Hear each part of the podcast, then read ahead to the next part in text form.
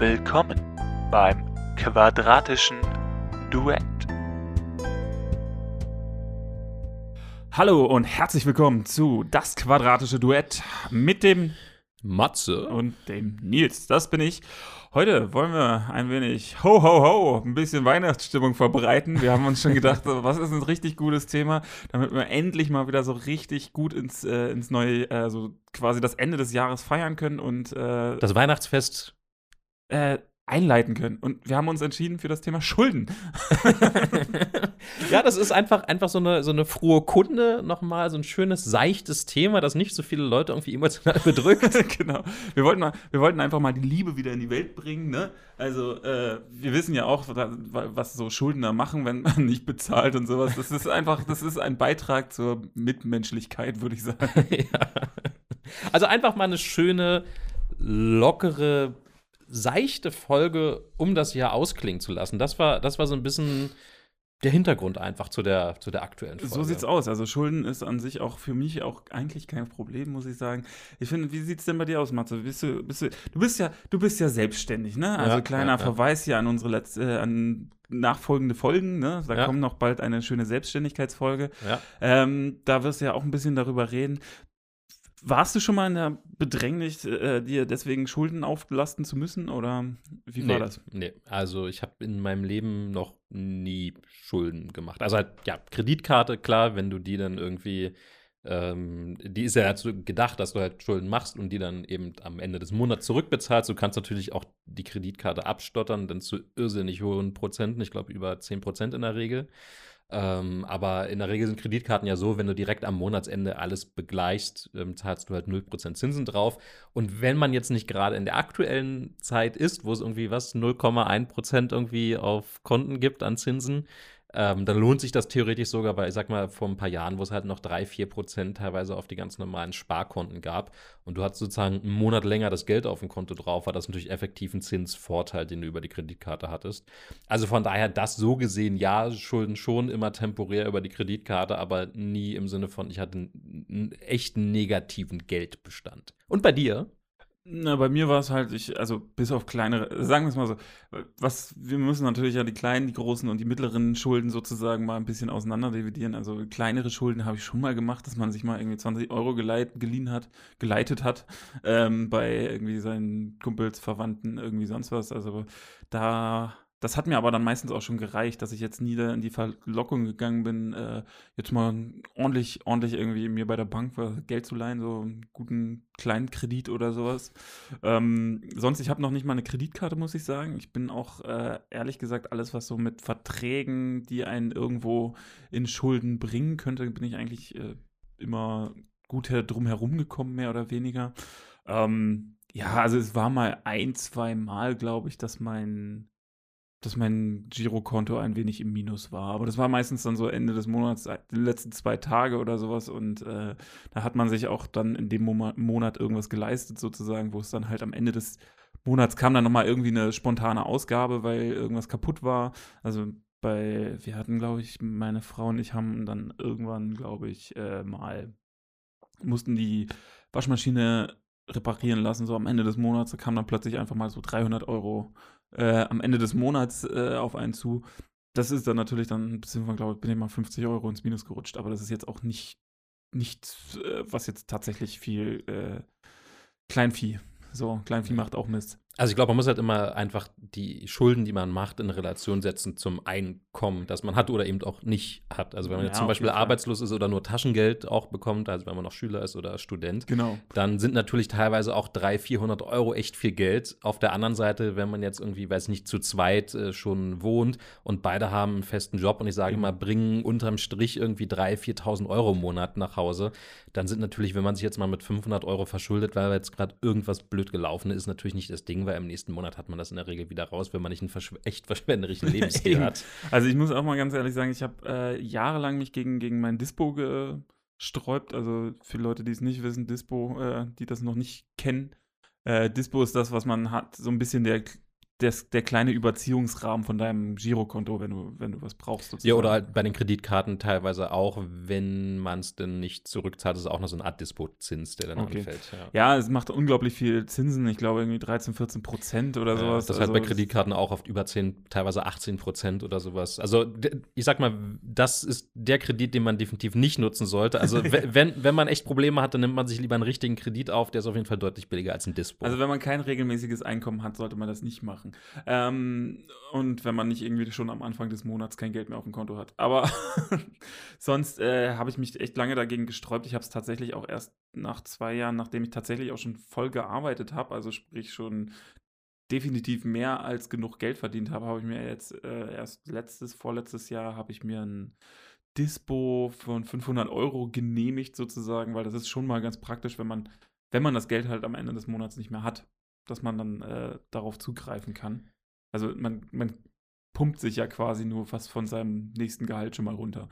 Ja, klar, aber ich sag mal, bei mir war das eher, ich glaube, ich bin auch mal ins Dispo reingerutscht, aber nicht, weil ich effektiv kein Geld hatte, es lag halt einfach nur auf einem anderen Konto drauf. Das kommt noch dazu. Also so, das ist irgendwie, ich hatte zum Beispiel hier mal in, in einer WG ja gewohnt und dann äh, war das irgendwie noch quasi aus den ehemaligen WG-Zeiten noch ein Gemeinschaftskonto und da lief das halt dann noch die Abbuchung drüber und ich musste halt dann jeden Monat da ähm, Geld drauf überweisen auf dieses ehemalige Gemeinschaftskonto. Dann hatte ich das halt irgendwie einen Monat mal verpennt und deswegen wurde dann halt die Miete nicht abgehoben. Also das hat sich dann nach einem Telefonat mit der, mit der Vermietung halt sofort geklärt und halt einmal manuell überwiesen, war das gut. Ähm, aber das sind halt so eine Sachen, die mir auch schon passiert sind, aber es lag eben auch nicht daran, dass ich kein Geld hatte, sondern einfach nur, dass es auf dem falschen Konto in Anführungszeichen lag. Ja, sonst habe ich mir bei, mir bei mir sonst, sonst so, so, vielleicht mal so Kleinigkeiten schon mal vorne weggeborgt sozusagen und dann erst später bezahlt. Ähm, sich irgendwas bezahlen lassen und dann später bezahlen. Äh, das, ich hatte halt früher nur ein, ja, ein, äh, na, Taschengeld von 50 Euro, so am Ende. Also, welche Klasse war das? Ja, 13. Äh, ah, okay, also im Abi dann schon. Im Abi dann, ja.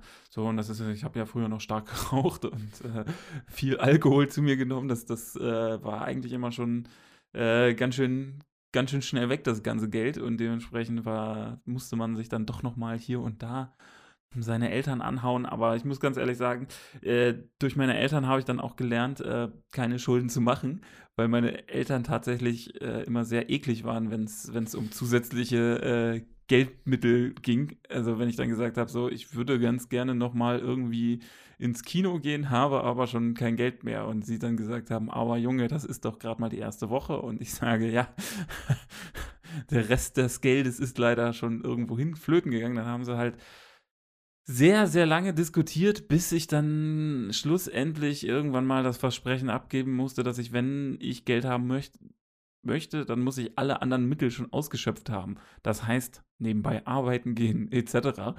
Und das war dann für mich grundsätzlich immer schon der Punkt zu sagen, ja, das ist jetzt äh, der Punkt, wo ich dann aufhöre, Schulden zu machen, weil das äh, gerade bei meinen Eltern, weil die möchten das ja A wieder zurückhaben. Und Schlimm, oder? Ich meine, dass die Eltern das zurückhaben wollen. Nee, das war immer das Coole bei meinen Eltern. Die wollten es gar nicht zurückhaben. Die haben es mir dann irgendwann einfach so gegeben. Aber trotzdem, das, ich muss mein, mein Tribut quasi, mein, mein Gegen, meine Gegenleistung war dann natürlich zu erklären, äh, warum ich äh, jetzt A schon kein Geld mehr habe, was meistens dann schon recht peinlich war, weil man dann halt irgendwas für irgendeinen Scheiß schon wieder ganz viel Geld ausgegeben hat. Oder ähm, ja, dass man dann halt irgendwie Besserung gelobt und äh, eventuell einen Plan erstellt, wie man nochmal Geld zusätzlich verdienen könnte. Anschaffen gehen. An, anschaffen gehen zum Beispiel.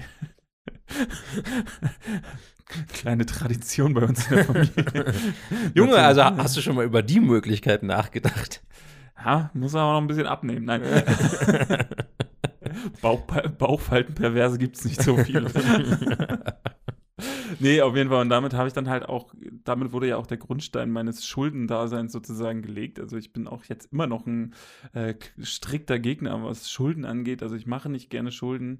Ich glaube aber auch einfach auch zu wissen, dass es schwierig ist, ähm, wenn man erstmal Schulden gemacht hat, da auch wieder rauszukommen und dementsprechend lieber keine Schulden machen.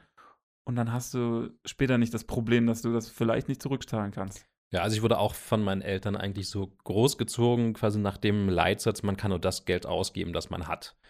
Und ich ist eine relativ simple Regel, aber ich glaube, spätestens, wenn man dann selber Geld verdient und so eigene Wohnung hat und quasi sich selber ernähren muss und halt nicht mehr durch die Eltern, ähm, dann ist das durchaus ein, ein, sinnvoller Punkt. Und ich wurde quasi auch durch meine Eltern und auch äh, Großeltern halt immer so dazu angehalten, dann ruhig auch mal was zu sparen, halt irgendwie schon als kleines Kind so ein Sparkonto eingerichtet.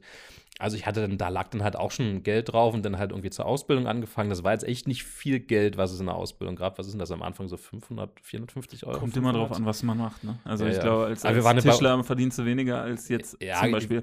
War jetzt im öffentlichen Dienst, aber das war das halt das öffentliche Dienststandard-Azubi-Gehalt, was es damals also ich, gab. hab, ich weiß, dass ich irgendwas so grob um die 700 Euro verdient habe, aber Krankenschwestern, Schrägstrich Pfleger verdienen in der Ausbildung auch noch recht gut, muss man sagen. Ja, also bei uns waren es am Ende, ich meine, dann bist du natürlich im dritten Ausbildungsjahr, da bist du natürlich eh schon mehr wert und kannst theoretisch auch mehr machen. Ähm, auf der anderen Seite waren dann, glaube ich, in der Zwischenzeit auch schon zwei Tariferhöhungen irgendwie, die reinkamen. Also allein dadurch waren es nochmal 50 Euro mehr. Also ich glaube, ich war ganz am Ende dann auch so bei knapp unter 700, 680 oder so. Aber ich meine, angefangen hat es mit unter 500 und selbst da habe ich pro Monat, glaube ich, schon 50 oder 100 Euro aufs Sparkonto gepackt. Und wenn du das pro Monat machst, das sind dann halt natürlich am Anfang erstmal so um die 1000 Euro im Jahr. Ähm, aber später dann, wo ich arbeiten war, habe ich halt immer probiert oder über einen Dauerauftrag sogar lange irgendwie, ich glaube, 300 Euro oder so im Monat wegzupacken. Ja, ich habe immer so um die 500 habe ich vorher immer so. Damit bist du halt irgendwie im Jahr bei 6000 Euro. Ich meine, das ist äh, Das nicht ist- zu verachten. Das ist sehr, sehr gut, genau. Und ich sag mal, dann ist es, und das macht man vielleicht einfach vier, fünf Jahre oder sowas als Berufseinsteiger, wo man vielleicht noch jetzt nicht irgendwie Frau und Kind oder so hat. Ähm, und dann hast du, sa sagen wir mal, es sind 6000 Euro im Jahr, fünf Jahre hast du 30.000 Euro gespart. Das reicht halt schon locker für ein Auto oder ein paar richtig krasse Reisen, die du Oder eine machen kannst. Anzahlung für ein Haus, ne? Oder sowas, genau. Also ich meine, deswegen, ich finde, dass man, man muss jetzt nicht den Hammer-Hardcore-Job als Banker an der Wall Street haben, ähm, um sich zumindest ein bisschen was zurückzulegen, damit man halt nie in die Schuldenfalle irgendwie rein muss. Und dann kann man halt auch mal sagen, ja, irgendwie die Reparatur bringt dich jetzt nicht um und wenn man jetzt irgendwie einen Fernseher oder so haben will, dann geht halt das zur Not auch noch. Aber deswegen war das halt bei mir so mit Schulden nie das Ding, dass ich auch jetzt nicht so diesen krass luxuriösen Lebensstil habe, dass ich sage, ja, oh, ich war jetzt vier Tage nicht Koks mehr essen gehen. Ja, ich war jetzt vier Tage schon nicht mehr essen gehen. Ich müsste langsam mal wieder in ein Fünf-Sterne-Restaurant, sonst, sonst geht mein, mein Swag nach unten. Dein Swag. Ich glaube, dass dein Swag geht nur ohne Koks und Bitches nach unten. Fünf Der ist, Sterne der, Hotel. der, der, ist- der, ist bei, der, ist Restaurant. bei mir eh, der ist bei mir eh schon einfach im Arsch. Ja, eben. Mein Swagometer ist Mein, mein kaputt. Swagometer ist bei minus 10. Nee, also bei mir, ich muss auch sagen, ich, äh, ich bin auch immer mit dem zurechtgekommen, was ich hatte. Also hatte ich nur 50 Euro, dann habe ich nur 50 Euro ausgegeben und hatte ich dann halt, äh, bis auf wirklich ein paar Ausnahmen, also in der Regel habe ich das immer irgendwie äh, verwaltet gekriegt, also weil man ja einfach ja auch nicht so eine großen Ansprüche hat. Also wie gesagt, Zigaretten und Bier, das ist eigentlich gar nicht so teuer, da kommt man über einen Monat hin. ähm, nee, und wenn man dann halt sich ab und zu mal irgendwie auf Steam oder sowas ein, ein günstiges Spiel gekauft hat, das ging alles, ne? Ähm, bei mir war das dann halt, und dann, als ich in der Ausbildung war, habe ich halt auch nur das Geld gehabt. Also ich meine, ich hatte ein bisschen mehr als Matze. Ähm, das war dann halt am Ende hatte ich fast um die 1000 Euro so. Äh, Also im Schnitt immer 300 Euro, 400 Euro mehr als ich, grob. Genau, ja. Und ähm, ja, und das, damit kommt man halt zurecht. Also damit macht man auch, also ich habe zum Beispiel nicht gespart, weil ich einfach ein fauler, also faules Schwein bin, was Sparen angeht. Ähm, aber ich habe halt äh, das für andere Sachen ausgegeben. Ich habe es halt an ausgegeben, konnte mir dann aber halt einfach keine anderen Sachen kaufen. Das ist, glaube ich, so der Unterschied, ähm, um vielleicht auch mal weiterzugehen ähm, da, zu anderen Leuten irgendwie. Ich bei vielen Sachen kann ich einfach sagen, ja, wenn ich es nicht bezahlen kann, dann kann ich es nicht bezahlen und dann brauche ich es anscheinend auch nicht. Oder ist die Ja. Frage, wenn ich es nicht, also wenn ich es nicht tatsächlich brauche, muss ich es auch nicht kaufen. So. Genau. Das heißt, äh, ein Kumpel von mir hat zum Beispiel eine Ausbildung, so das ist nämlich eine der fiesesten Schuldenfallen eigentlich, hat während der Ausbildung, der hatte eigentlich während der Ausbildung auch wenig Geld immer, eine PlayStation 3 anfinanziert sozusagen. Ja, Äh, und äh, klar, 0% Finanzierung klingt alles geil, so und so viel Euro pro Monat muss man bezahlen. Und dann ist halt das Problem, wenn man in einem Monat halt nicht zahlen kann, dann wird kann es schon da knapp werden, weil man dann schon Zinsen zahlt. Also sag mal so zu der 0% Finanzierung, wenn man Geld hat, und das ist ja eigentlich das Fies an der Geschichte, dann ist es geil. Denn es ist genauso letztendlich wie mit der Kreditkarte, wenn du 0% Zinsen zahlst und du kriegst, sage ich mal, ähm, einfach noch irgendwie Geld nebenbei, ähm, dann ist es natürlich, also kriegst halt Zinsen oder hast es irgendwo angelegt und kriegst halt ein, zwei Prozent im Monat und du musst es halt über zwölf Monate zahlen, dann kriegst natürlich noch Zinsen aufs Geld, solange wie es auf dem Konto liegt. Und dann ist gut. Also von daher, wenn man Geld hat, ist eine 0% Finanzierung eine schicke Sache, weil du sparst effektiv Geld. Du kriegst halt 1, 2, 3% Rabatt indirekt da drauf. Ähm, wenn du aber kein Geld hast, würde ich von sowas immer absehen, weil du halt nie weißt, genau wie du es jetzt gesagt hast, irgendwie keine Ahnung. Äh, Ja. Waschmaschine ist kaputt, musst jetzt irgendwie nochmal 200 Euro oder sowas zahlen am Ende des Monats und dann, hm, wie stattest du das noch ab? Also, ich, wenn man schon wenig Geld hat und so eine 0% Finanzierung als Vorteil mitnehmen will, dann würde ich einfach das Geld, was ich zahlen würde, eh Konto beiseite packen auf irgendein Extrakonto und dann ist gut. Und dann kann ich das mit der 0% Finanzierung machen. Aber ich würde das wirklich immer nur nutzen, wenn ich das Geld schon habe. Das wäre auch da mein Tipp. Genau, und das ist halt auch so ein bisschen die, die Falle sozusagen. 0% Finanzierung heißt ja nicht, dass man irgendwie tatsächlich irgendwas spart dabei. Die animieren dich ja nur dazu, dein Geld auszugeben, was du eigentlich ja auch nicht hast. Also, weil wenn du dir eine 300 Euro Playstation nicht kaufen kannst, dann kannst du sie dir auch über 10 Monate, also entweder machst du es dann so, dass du das sparst, das Geld, weil das ist nämlich der sinnige, also es ist eigentlich, es ist eine invertierte, äh, ja, Geldsammlung sozusagen. Also sprich, du begibst dich in einen Vertrag und musst das zahlen. Wenn du das sparen musst, dann ist es optional. Dementsprechend Mhm. ist das eigentlich total dämlich, warum die Leute immer das gerne machen, gerade die Leute, die kein Geld haben, weil gerade das spricht ja nicht die Leute an, die Geld haben, weil die Leute, die Geld haben, bezahlen das einfach. Ja, doch, Aber- nee, aber wie gesagt, also gerade die Leute, die Geld haben, machen es gerne, weil sie dann eben das Geld, was sie länger auf dem Konto haben, eben noch irgendwo investieren können. So deswegen, Ja, ja, aber zum Beispiel, das, äh, ich, ich denke mir dann auch immer, also du kannst ja auch immer abwägen, was bezahlst du jetzt pro Monat. Also du kannst Mhm. ja dann sagen, so ich möchte das ganz gerne in so, so und so viel Raten, f- äh, 300 Euro, äh, ah, irgendwie 100 Euro pro Rate, dann bist du in drei Monaten durch und äh, hast dann quasi klar, bezahlst nur, nur 100 Euro pro Monat anstatt einmal 300. Hm. Ähm, aber stattdessen kann man natürlich auch einfach das drei Monate lang 100 Euro sparen. Aber Ja, klar, genau. Aber sag mal, es ist wirklich, Ähm, äh, was du schon meinst, quasi die, das invertierte Sparen eigentlich so. Normalerweise wäre der Gedanke, zumindest für mich normal, äh, ich habe das Geld nicht und ich will mir jetzt, keine Ahnung, für 1000 Euro einen Fernseher holen.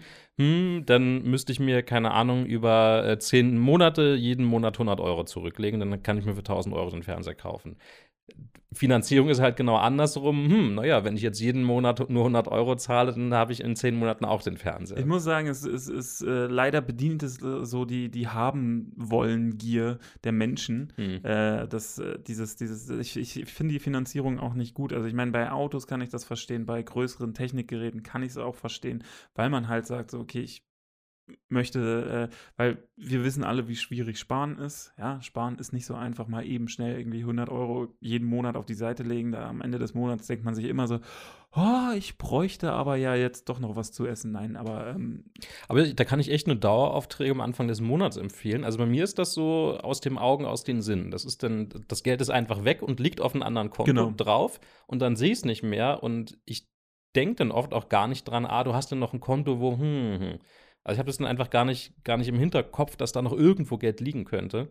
Ähm, am besten macht man es auch gleich bei einer komplett anderen Bank auf, sodass man das irgendwie im Online-Banking nicht mal als zweites Depot oder so bei sich einfach sieht, sondern das ist halt einfach weg und da geht einfach immer wie, weiß ich nicht, für die Krankenversicherung oder für irgendwas geht da halt einfach Geld runter oder für die Miete, ja, was ja auch monatlich immer weg ist. Und dann ist das einfach, hat man es nicht mehr und dann schaut man halt irgendwann mal drauf oder kriegt am Ende des Jahres so den Zinsbescheid und sieht, hm, doch, nett, doch, Doch. das ist ja doch ganz schön. ja, also, Zinsbescheid, nee. ja, aktuell ist natürlich nicht viel, aber vor, vor ein paar Jahren waren das dann durchaus noch dreistellige Summen, die man mal an Zinsen oder so haben konnte. ja, vor ein paar Jahren, aber es ist also Na, ich hatte- 10, 20 so. Nee, ungefähr. nee, nee, nee, nee. Also ich hatte zum Beispiel bis letztes Jahr hatte ich noch eine Festgeldanlage mit, ähm, ich glaube, 4,5% Zinsen. Okay. Ähm, da musst du ja nicht mehr so viel Geld haben, damit es irgendwie Ja. dreistellig wird. Das geht dann schon relativ schnell dann in die Bereiche. Ähm, ich glaube, ich, glaub, ich habe auch noch Kontoauszüge von vor, ja gut, obwohl zehn Jahre werden es gewesen sein, dass du auf normales Sparkonto wirklich noch irgendwie 3% oder so noch hattest. Das ist ja vor der Finanzkrise auf jeden Fall noch gewesen. ja. ja, aber ich muss auch sagen, das ist halt, äh, und damit kommen wir auch noch mal zu einem kleinen Punkt, den wir aufgreifen wollten. Für unsere Weihnachtsfolge. Für unsere Weihnachtsfolge, weil wir haben nämlich, äh, also der Matze hat einen Artikel entdeckt, in dem äh, es darum geht, dass ja auch immer mehr Leute sich ähm, Eltern sich Eltern überschulden. über, ver, nee, erstmal verschulden, Verschulden, zu, äh, zu Weihnachten, um ihren anscheinend undankbaren Kackbratzen-Kindern äh, äh, irgendwelche tollen Handys zu kaufen oder keine Ahnung was. Also Playstations, Xboxes, Fernseher dafür, Smartphones, whatever, genau. Genau. Ja. So, wo ich dann auch immer stark schmunzeln muss, wenn ich die Leute dann am besten auch noch heulen sehe in irgendwelchen Fernsehshows und sonst was. Ich habe extra mich für mein Kind verschuldet sozusagen. Ich kann es mir richtig vorstellen, wie sie dann bei Arabella sitzen und äh, Gibt es das überhaupt noch? Nee, es gibt's Ich nicht glaub mehr. nicht. ja, man, man merkt die Zeit, dass wir kommen. Aber bei Arabella haben sie auch gestanden. Stimmt, ja. Aber es, äh, für die Leute, die es nicht wissen, Arabella war eine Talkshow. Ähm, die, wie, An, Anfang der 2000er war ja, das, wie sie oder? dann bei Mitten im Leben dann halt da rumheulen, in die Kamera heulen, oh, wie schlimm, ich muss jetzt meinem Kind ein iPhone 10, ach ne, X heißt das ja jetzt. Nee, iPhone Römisch- 10. Ja, Ja, ja, aber es wird römisch iPhone 10 X. ausgesprochen. Ja, ja, okay. Also mit einer römischen Zahl äh, 10, ne? Ähm, äh, wenn die dann da rumheulen und sagen, ich muss das beim Kind äh, kaufen. Also ich muss sagen, meine Eltern haben das früher immer so gehandhabt. Können wir uns die leisten? Kriegst du nicht. Fertig. Und dann äh, Ja, das war auch vielleicht nicht mal eine Frage von, können wir uns nicht leisten, sondern einfach. Wollen so, wir uns auch so, nicht Ja, so ein teures Geschenk muss halt auch nicht sein. Genau. Also, äh, meine Eltern haben irgendwann haben, habe ich dann halt gesagt, so ich möchte meine Weihnachtsgeschenke selbst kaufen, weil meine Eltern dann irgendwann nicht mehr so den Draht zu mir hatten. Das fing dann mit 13, glaube ich, an, so 12, 13 so. Ich bin, glaube ich, gerade auf die aufs Gymnasium gekommen und und und und habe dann einfach, äh, dann gab es halt das Geld von meinen Großeltern, von meinen Eltern, äh, beid, also Großeltern beidseits sozusagen. Das waren dann Mhm. 150 Euro. Das war mein Weihnachtsgeld und damit habe ich mir halt Sachen gekauft und das äh, musste reichen. Und wenn man genau überlegt, reicht das auch, wenn du dann halt irgendwie davon dir 10 DVDs und noch einen DVD-Player kaufen, so. Wenn du, wenn du das geschickt anstellst. Also, Also- bei mir gab es halt generell nie Riesengeschenke. Das war halt irgendwie mal Ausnahme, also wirklich die Ausnahme von der Ausnahme schon.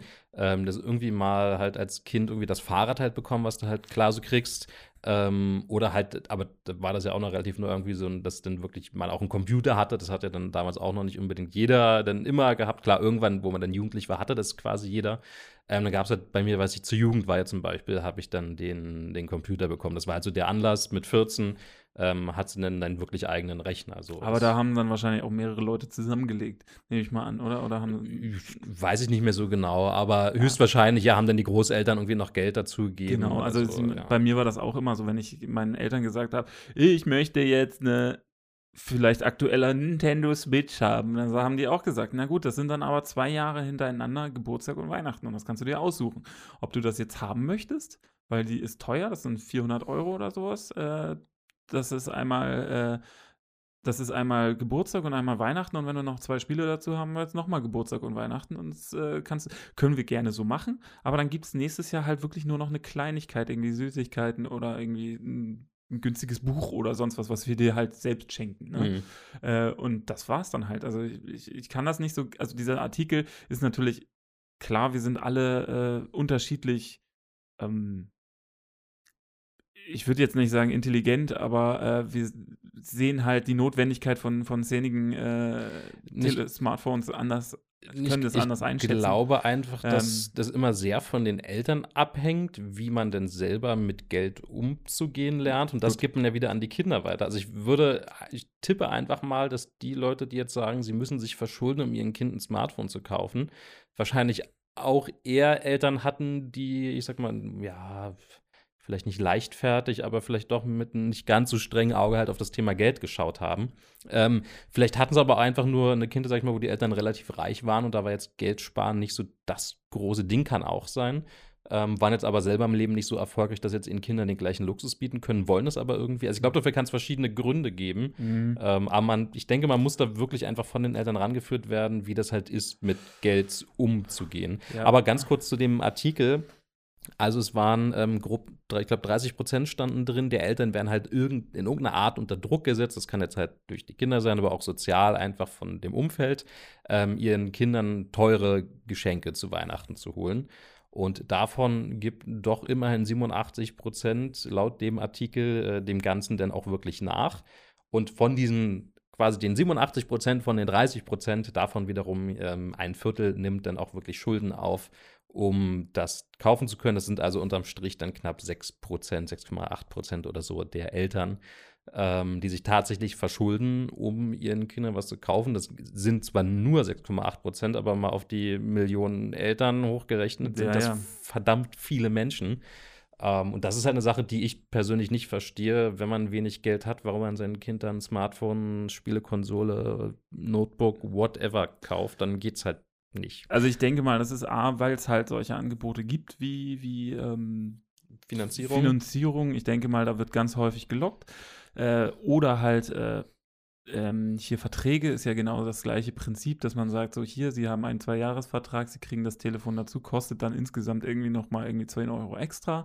Äh, dann kriegen Sie hier Smartphone X, das natürlich ihre, äh, die Kinder meistens, ich will immer Blagen und, und undankbare Kackbratzen sagen, Oder aber Gören. oder gehören, aber äh, wir werden mal weit, weiter wertfrei bei Kindern bleiben. Ähm, dass die dann halt natürlich das, äh, so, ein- so ein teures technisches Gerät in drei Wochen kaputt gekriegt haben und dann ein neues Display und sonst was noch dazu brauchen oder wer weiß der Teufel was. Also, weil ich, ich habe das schon mehr oder weniger mal miterlebt, ähm, jetzt nicht in diesem Extrem, sondern äh, bei, bei einer Familie, dass da ähm, dass die Kinder dann halt relativ schnell so Displays in den Arsch gekriegt haben und sonst was. Und jetzt Ja. nicht bei, bei hochkrassen Telefonen, also ich meine, das waren halt auch Smartphones, das, die Kinder waren irgendwas um die 14, 15. So brauchten sie ja auch irgendwie, ne? Mehr oder weniger. Kann man sich überstreiten, ja, Genau, aber ja, mhm. ja, also ich meine, das ist ja auch, da gibt es, glaube ich, auch eine schöne Folge von uns zum Thema Smartphone. Ja, Die, genau. die erste war das sogar. ich glaube, Ja, die allererste, Unsere, ja. unsere erste Folge. Ja. Hm. Mm, Nostalgie. Nostalgie jetzt schon noch nicht mal ein Jahr her. Auf jeden Fall ähm, haben wir dann, äh, da war das auch immer so das Problem, dass sie dann auch immer ein iPhone haben und eigentlich keiner wusste warum, aber ich glaube, das ist, glaube ich, einfach auch in, in einer gewissen Zeit so. Mittlerweile geben anscheinend Eltern dem nach. Ich weiß es nicht, aber bei uns war es früher tatsächlich so, man hat nur das gekriegt, was auch bezahlbar war in dem Sinne. Das und also was, was ich öfter gesehen habe, was mittlerweile viele Eltern machen, wenn das Display dann kaputt ist, dann wird das halt nicht repariert, sondern das wurde halt dem Kind vorher gesagt, du, das muss jetzt keine Ahnung, drei Jahre halten oder so. Ähm, und wenn das nach einer Woche kaputt geht, dann muss es halt noch äh, 100, äh, wie viel? 53, 155 Wochen mit einem kaputten Display rumrennen. So ungefähr. So, aber das, wie gesagt, finde ich halt in Anführungszeichen als, als Erziehungsmaßnahme kann das dann eben auch funktionieren, weil wenn du nach drei Jahren Neues bekommst, gehst du mit dem wahrscheinlich wirklich ein bisschen Ja. besser um, weil du denkst, boah, geil, kein Spider-Display mehr. Ja.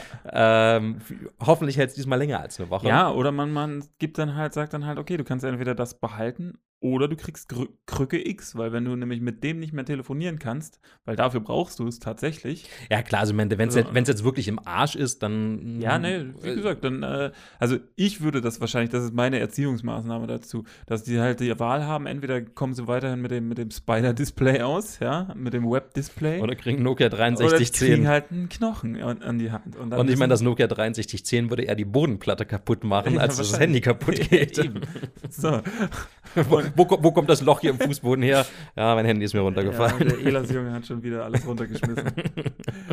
so, ähm, und, und ich denke, wenn, also ich glaube, da, das ist aber auch ein grundsätzliches Erziehungsthema, was man, äh, was wir eventuell nochmal später be Mhm. beleuchten könnten, dass da auch einfach, glaube ich, die Konsequenz der Eltern gefragt ist und äh, zu sagen, wir, wir erziehen jetzt unsere Kinder und äh, wir bewerfen sie nicht mit, mit schicken neuen Sachen, bis, bis sie Ruhe geben.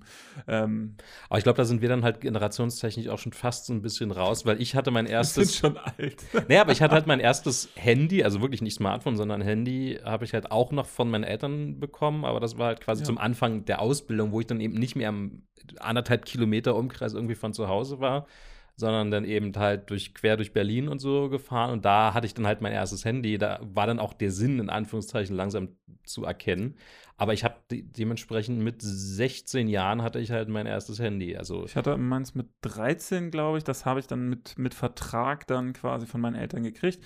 Äh, haben, das war aber vorher so abgesprochen und das war halt mein Geburtstagsgeschenk so. Habe ich auch prompt dann irgendwie innerhalb, innerhalb des nächsten halben Jahres verloren, habe niemandem Bescheid gesagt, irgendjemand hat es gefunden und hat weiter mit meinem Vertrag telefoniert. Das ist meine Story. so, und dann habe ich hinterher eine Rechnung von 400 Euro begleichen müssen und dann äh, seitdem war ich auch bewusst, dass ich dann auch immer schön brav sage, wenn ich was verloren habe. auch auch nochmal schön zum Thema Schulden machen, genau. Also da, äh, das war eine, war eine Erfahrung und da lernst du auch plötzlich den Umgang mit, mit äh, Gegenständen sozusagen, ne? Genau, aber ich meine, das kann man jetzt Kindern, glaube ich, auch gar nicht irgendwie äh, ankreiden, dass jetzt irgendwie das nicht so damit umgehen mit Sachen, als hätten sie es selber wirklich erarbeiten müssen. Das kommt halt einfach später im Leben, die Erfahrung, wenn man wirklich selber arbeiten muss, um Geld zu bekommen, dass man dann mit den Sachen, die man sich für das Geld kauft, halt auch anders umgeht, als wenn einen die Eltern kaufen. Das ist genauso wie äh, ja, keine Ahnung, irgendwie in, in der ersten eigenen Wohnung hat man auch weniger Probleme damit, irgendwie selber zu kochen oder das Badezimmer dann irgendwann mal zu putzen, als zu Hause, wo man sagt, boah, nee, kein Bock, das können die Eltern gerne machen, aber das ist nicht mein Job. Also man kriegt da einfach generell ein anderes Verhältnis dazu, wenn man es halt sich selber holen musste. Das, das kommt halt irgendwann später. Ja, aber ich glaube, durch so ein Verhalten wird das, wird, fallen die Leute dann tiefer, sagen wir es mal so. Genau. Also- aber um, um auf das Thema Schulden grob, grob äh, zurück weiterzukommen. Ja, das Genau. Problem ist ja auch, dass das äh, im Moment ja auch das Thema Schulden in Deutschland äh, ein, ein äh, fortschreitendes Thema ist sozusagen. Es, es wird immer mehr, also die Verschuldung in Deutschland nimmt äh, auf jeden Fall drastisch zu, meiner Mhm. Meinung nach. Ähm, ich habe halt, äh, also wir haben dann noch einen weiteren, wir haben uns ja so ein bisschen, bisschen, wir haben uns minimal vorbereitet auf die Sendung. fünf Minuten. und haben dann halt äh, auch nochmal ein bisschen anders so Überschuldung und Verschuldung und Beschuldung und äh. Beschuldigung. Und äh, übrigens, wir können ja auch gleich mal auf den, nein, Scherz, auf irgendwelche Skandale, Beschuldigungen ist Nee. das andere Thema. Nein, äh, und da haben wir halt auch festgestellt, dass, dass es auch schon statistisch erwiesen ist, dass in Deutschland mehr Schulden gemacht werden. Also es gab mal ein paar Jahre, wo es tatsächlich zurückging, aber ja, in den letzten Jahren war die Tendenz leider wieder auch, äh, ging, ging nach oben. Also ich glaube zwischen 2000, was stand da, glaube ich, 2008 bis 2016 ging es tatsächlich wieder ein Stück weit nach unten. Oder 2015, aber 2016 war wieder seit 2008 ein neues Rekordjahr in Sachen Überschuldung, vor allem von äh, Privathaushalten. Es waren wirklich erschreckend viele. Also es waren äh, 6,8 Millionen in Deutschland, also Menschen, die übersch überschuldet sind tatsächlich und das ist ja jeder Zwölfte so über den Daumen gepeilt. Wollen wir nochmal ganz kurz klären, was Überschuldung ist? Also, falls für die Leute, die es nicht wissen, Überschuldung ist halt, wenn man nicht mehr in der Lage ist, seine Schulden zu begleichen, Schrägstrich die Zinsen für seine Schulden. Äh, Also die Raten, sag ich mal, die Raten monatlich. abzubezahlen. Also sprich, irgendwie auffällig wird. Also sprich, Genau, also man muss, schon, man muss schon wirklich aktiv in Verzug geraten und das jetzt nicht in Verzug geraten, weil man jetzt mal irgendwie verpasst hat, einen Monat zu zahlen. Das hat Oder umgezogen ist. Ja, okay. genau. ähm, nee, genau, aber das hat jetzt noch nichts mit Überschuldung zu tun, dass man jetzt irgendwie einen Monat mal das verpasst hat, weil jetzt irgendwie, äh, weiß ich nicht, war auf dem falschen Konto oder whatever, sondern weil man jetzt wirklich aufgrund von akuten Geldmangel die Schulden, die man hat, nicht zurückbezahlen kann. Zum Beispiel Fall X, ich kaufe mir PlayStation über Finanzierung, kann dann aber in den letzten drei Monaten, weil halt, äh, weil irgendwas kaputt gegangen ist, das nicht mehr zahlen. Dann kriegt man halt eine Mahnung, eine, äh, einen Inkassobescheid und dann landet das irgendwann zwangsläufig bei einer Staatsanwaltschaft. Ähm, Ja, also irgendwann kann man das halt, also jetzt nicht direkt Staatsanwaltschaft, aber Ja, oder- ein, oder- ein Gläubiger kann das halt einfach dann vollstrecken. Den, ja, oder Verstreuung. Pfänd- Also, wie gesagt, also ja. Pfändungsbescheid oder irgendwie sowas. Also man kriegt dann halt irgendwann Post und wenn man nicht eventuell schon Angst hat, davor Post aufzumachen, Dann ähm, ist man in der Regel irgendwann überschuldet. dann ja. ist man äh, da schon überschuldet. Das heißt, äh, alle, die sowas schon mal irgendwie gemacht haben, sind, waren in dem Sinne schon mal überschuldet. Ja, also es gibt da natürlich einen fließenden Übergang. Da stand auch in der Artikel, gab es auch einmal so geringfügig, geringfügige Überschuldung und wirklich halt Überschuldung, Überschuldung.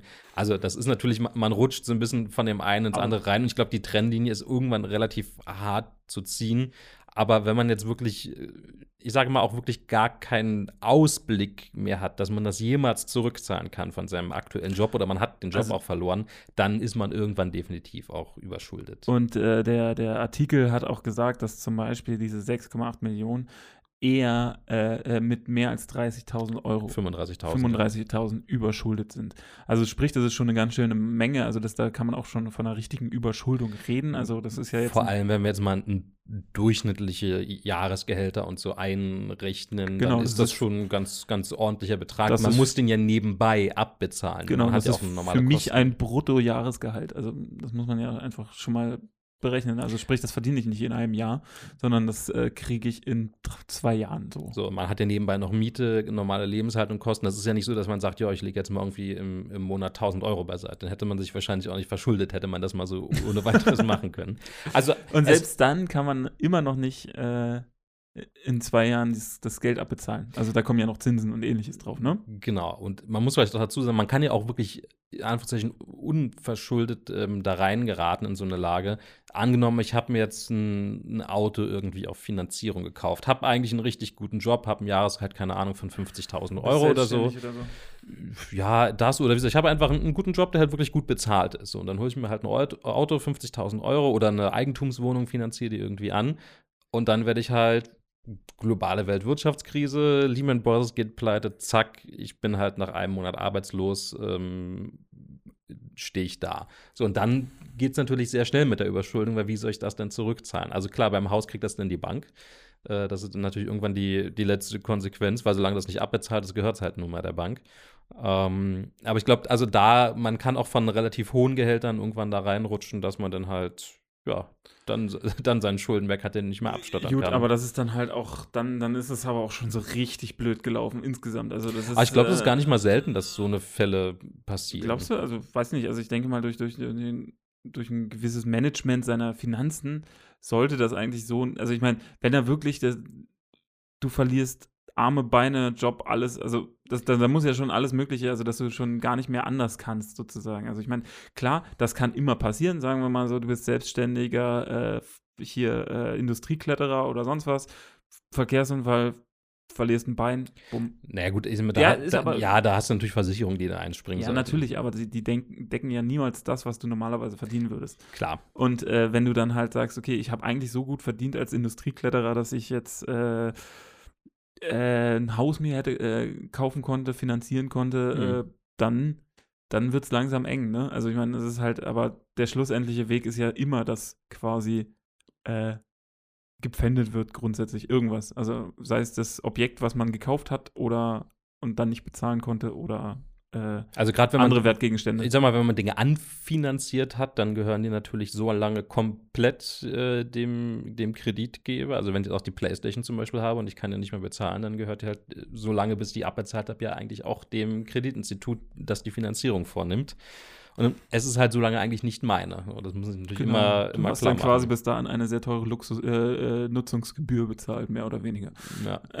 also ich weiß nicht, wie das im konkreten Fall aussieht, ob man dann anteilig noch was bekommt, wenn man schon bezahlt hat. Ich tippe einfach mal ja, dass das dann wahrscheinlich so ist, dass es gegengerechnet wird mit den Verbindlichkeiten, die dann bestehen. Aber wahrscheinlich auch, wenn man drei Monate nichts gezahlt hat und dann kommen irgendwie noch Inkassogebühren dazu, dann ja. äh, ist da wahrscheinlich nicht mehr viel übrig von dem, was man schon abgestattet hatte. Ähm, also ja, das ist, man kann auch in Anführungszeichen unverschuldet in die ganze Falle reingeraten, aber ich denke auch, dass in, auf jeden Fall die Mehrzahl der Fälle einfach mit ähm, wenig Kontrolle über sein Geld zu tun hat oder sich wirklich mehr leisten, als man effektiv kann. Also ich denke, genau. ein Großteil wird also, nicht, wird da schon wirklich dran schuld Ich haben. denke mal, also äh, dass das, das mal eben schnell, wie gesagt, die, die Angebote sind da, äh, mal eben schnell was zu kaufen, was man sich eigentlich sonst nicht leisten könnte. Ich glaube, das ist auch, äh, wir haben es irgendwann mal das amerikanische Prinzip getauft. Ja. Ähm, das, äh, die, weil in Amerika bezahlt man ja in der Regel nur noch mit Kreditkarte. Äh, man, man sein ha die Leute leben eher in Häusern die, wo oder sie Eigentumswohnung. oder Eigentumswohnung, wo sie eine Hypothek drauf haben, anstatt zu mieten, was ja zum Beispiel in Deutschland fast gar nicht. Äh, Aber da ist Deutschland wiederum die krasse Ausnahme. Ja, in Deutschland wird sehr viel gemietet, sozusagen. Äh, in, in, in den USA wird fast gar nicht gemietet. Also, weil die Mieten halt in den USA, wenn, dann sind sie halt astronomisch hoch, wahrscheinlich, weil. weil ja, klar, dann, New York äh, oder so, dir ein Apartment ja. zu mieten, da bist du arm, ja. Genau, also da, da, da kannst du eigentlich auch besser im Hotel schlafen. also ja, es ist irgendwie, man muss es halt gegenrechnen. Ne? Aber sagt, Deutschland ist natürlich auch ein krasses Gegenbeispiel. Also auch Spanien und andere Länder, die jetzt nicht als unbedingt super reich gelten, haben einen viel höheren Eigentumsanteil ähm, als wir in Deutschland. Wir sind halt wirklich ein Mietervolk. Ähm, das ist eine persönliche Geschichte, aber klar, es wird sehr, sehr viel in den USA auf Kredit einfach gemacht. Genau. Nicht nur Häuser, auch generell Anschaffungen, Autos, Einrichtungen. Und wenn da Leute arbeitslos werden, haben die teilweise wirklich immer mehrere hunderttausend Euro gleich an der Backe, die sie nicht mehr bezahlen können. So sieht's aus. Also das ist halt, dann sind das halt Kredite von, von Firmen, die halt, äh, von Banken, weil man sein Haus nicht mehr abbezahlen kann, sein Auto nicht mehr, dann, dann ist man, irgendwann steht man dann plötzlich auf der Straße, wenn es halt ganz blöd kommt. Obwohl ich, ich muss sagen, jetzt mal aus sprachlicher Sicht, wo wir gerade die Brücke so ein bisschen finden zu den USA, sehr spannend finde, weil im Ausland ist es ja eigentlich immer Credit einfach Mhm. nur, also Kredit wie im Deutschen, aber im Deutschen ist es halt ganz oft Schulden, wo ja Schuld wirklich mit drin steckt. Also es ist bei uns einfach auch schon, ich sag mal, linguistisch sehr stark vorbelastet, diese, Ja, ja. dieser, dieser Begriff. Mittlerweile Ähm, heißt es aber auch meistens Debitcard von äh, Debt, also von Schuld sozusagen, aber halt in einer anderen, in einer anderen. Ja, aber wie gesagt, trotzdem ist es in, ich glaube, man- vor allem in Deutschland sind Schulden oder Kredite halt wirklich schon von der Tonalität eh sehr negativ angelegt. Deswegen haben wir wahrscheinlich eh noch mal ein anderes Verhältnis dazu als vielleicht die USA, wo man sagt, ja, den, den Lebensstil gönne ich mir jetzt und So. dann ist es halt gut. Ja. Und dann halt. wird schon irgendwie klappen. Äh, Genau. also ich glaube, da, da sind, haben, haben die Deutschen einfach eine zu krasse Sicherheitsmentalität äh, an sich, weil äh, irgendwie wird das schon klappen. Also ich, Wir sind, wir sind nicht so risikofreudig, auch bei Anlagen. Also in Deutschland, wer investiert in Aktien, da sind nicht viele im Vergleich zu USA oder so, wo Aktien und Fonds halt viel Aber- größeres Ding sind. aber man merkt halt schon, dass die Globalisierung halt auch das so ein bisschen aufweicht, mehr Ja, ja, oder weniger. klar. Dass halt, äh, dass man ge- genau, dass es auch mehr Menschen in Deutschland gibt, die sagen, so, irgendwie wird das schon. äh. Obwohl ich glaube ich auch in Deutschland speziell nochmal glaube, dass es wahrscheinlich auch noch so ein bisschen diese Ost-West-Geschichte ist, dass es wahrscheinlich gerade aus den neuen Bundesländern halt bei vielen, die noch im Kommunismus ja wirklich groß geworden sind, ähm, A, gab es natürlich generell nicht so viel einfach, aber dass da auch diese Schuldenmentalität halt im, im ich sag mal, kommunistischen Raum, weil es ja antikapitalistisch war, äh, vielleicht auch wirklich noch so ein bisschen aus der Jugend herkommt, dass man sich einfach nicht verschuldet hat deswegen. Das wird auch mit der Zeit sich ein bisschen aufweichen und mit den neuen Generationen ein bisschen verschwimmen. Aber ich tippe mal auch, dass das ein Grund ist, der sich so ein bisschen kulturell noch ein, eingepflegt hat, dass man einfach in einer ähm, Gesellschaftsform groß geworden ist, die ja nun mal alles andere als kapitalistisch war und dann natürlich Schulden äh, wahrscheinlich noch negativer belegt waren als heute ohnehin schon. Glaube ich nicht. Also ich glaube nicht, dass das jetzt unbedingt äh, rein auf den Ostteil zu, also A, kann man ja sowieso nicht mehr Nee, also es, großartig, es äh, hat auch andere Gründe, aber ich wollte nur das quasi als Zusatz noch so ein bisschen Mhm. on top bringen, der vielleicht an Deutschland Mhm. noch mal ein bisschen spezieller ist. Oder halt auch irgendwie gegenteilig, weil die halt so aufgewachsen sind und dementsprechend, also mein Argument für gegenteilig wäre halt, ähm, dass, äh, dass die halt sich quasi dementsprechend befreit fühlen und dementsprechend auch mehr quasi das nutzen, das kapitalistische System. Oder einfach nicht die Erfahrung hatten, wie man Genau. sorgsam mit Krediten umgeht. Also ja, gut, das kann, man- kann man Also, für, für und also- wieder das Argument halten. Genau, also ich, ich, ah, ich, ich, ich, ja, ich, ich, ich bin einsichtig und gebe nach. ich, also an sich kann das auch sein, ich, ich habe dadurch, dass wir jetzt keine statistische Erhebung haben, wo jetzt die Schulden am meisten sitzen, ob jetzt mehr im Osten, im Westen oder mehr in den Städten, mehr auf dem Land, keine Ahnung was. Mhm. Ähm, das, äh, äh, da haben wir uns jetzt soweit nicht mehr vorbereitet, weil ähm, wir wollen ja auch mehr so im Allgemeinen bleiben äh, und das nicht zu trocken halten. Also ich finde es halt äh, relativ spannend, wie stark das quasi in den USA vertreten ist. Jeder hat da einen Privatkredit Kredit, äh, irgendwo irgendwie zu laufen und zahlt Kreditkarten mit Kreditkarten ab, äh, etc. Also ich habe mir mal den Film The Big Short, ich weiß nicht, hast du den mal gesehen? Nee, nee. Ähm, der behandelt die, den Ursprung der, der ähm, amerikanischen Krise, der amerikanischen Wirtschaftskrise mit Lehman Brothers etc. Und es fußt ja darauf, dass die den, den, den Immobilienmarkt in, in, in den USA viel zu extrem eingeschätzt haben, viel zu sicher, viel zu stabil. Ja, die Und, klassische äh, Immobilienblase. Genau, klassische Immobilienblase. Und äh, dass die Tatsache, dass da irgendwie äh, teilweise Stripperinnen, also das, das war jetzt in dem Film, ja. Mhm. Also ich glaube, das war so, ähm, dass aber Leute, die halt jetzt vielleicht gar nicht so viel Geld verdienen, obwohl Stripper verdienen ganz gut, ist aber auch egal. Äh, Andere Folge. andere Folge. Stripper, Koks und Nutten nennen wir sie dann. ähm, dass, dass die dann halt irgendwie drei Eigentumswohnungen hatten und die sie dann halt alle mit verschiedenen Krediten untereinander abbezahlt haben.